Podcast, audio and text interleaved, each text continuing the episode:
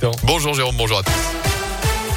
Et la une, c'est dur, très dur pour les Verts. La SS battu 3 buts 1 hier soir à Monaco pour la septième journée de Ligue 1. Toujours pas de victoire, une 19e place au classement et surtout beaucoup de frustration. Les Stéphanois ont touché trois fois les poteaux hier.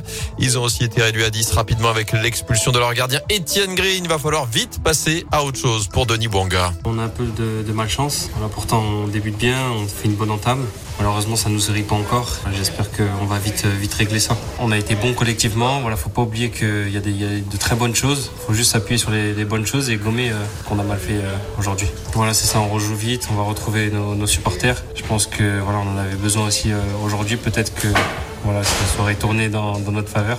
Mais bon, voilà, on joue vite à Geoffroy Guichard et on va vite euh, oublier ce match-là.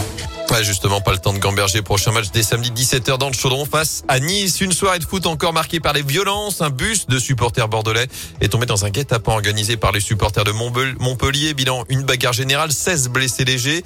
Enfin, après les débordements dans plusieurs stades depuis le début de la saison, les supporters de l'OM sont sortis de leur parcage hier en fin de match à Angers pour aller se battre avec des supporters adverses. Dans l'actu également, un incendie en cours à Balbini. Le feu est maîtrisé, mais près de 25 pompiers interviennent depuis 4 heures ce matin dans une pizzeria. Le feu serait parti du four selon les secours. Les logements à l'étage étaient inoccupés. Il n'y a pas eu d'évacuation ni de blessés, mais les employés vont évidemment se retrouver au chômage technique.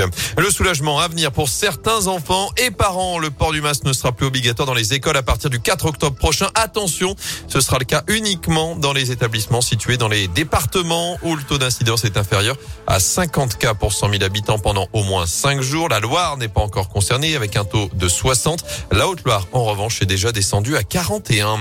À suivre aujourd'hui plusieurs mobilisations, notamment celle des profs et des personnels de l'éducation nationale. Ils réclament un plan d'urgence pour l'éducation avec des moyens supplémentaires.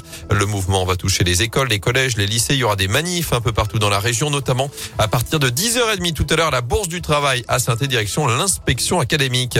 Attention toujours chez nous à 11h, cette fois place Jean Jaurès sont les aides à domicile qui manifesteront pour réclamer plus de moyens pour assurer leur mission et une meilleure reconnaissance de leur métier. Une grève également à la SNCF avec des perturbations sur les rails. Vous retrouvez la liste complète sur le site des TER. À retenir également 60 millions d'euros pour la cité du design à saint D'ici 2025, le quartier créatif stéphano va se métamorphoser pour s'ouvrir davantage au grand public. Un hôtel et des commerces devraient notamment s'y implanter, tout comme des entreprises et des étudiants.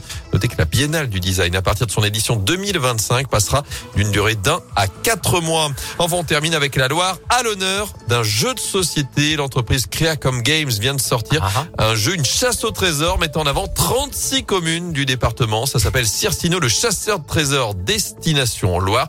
Alors pas de question, pas besoin de connaissances particulières. On va de Saint-Et-Arwan en passant par Feur, Noir-Étal, Andrézieux-Boutéon, Montbrison ou 36 communes au total.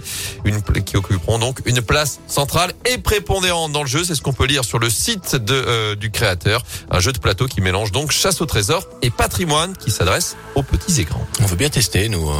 On est disponible pour euh, n'importe quel test. Merci beaucoup.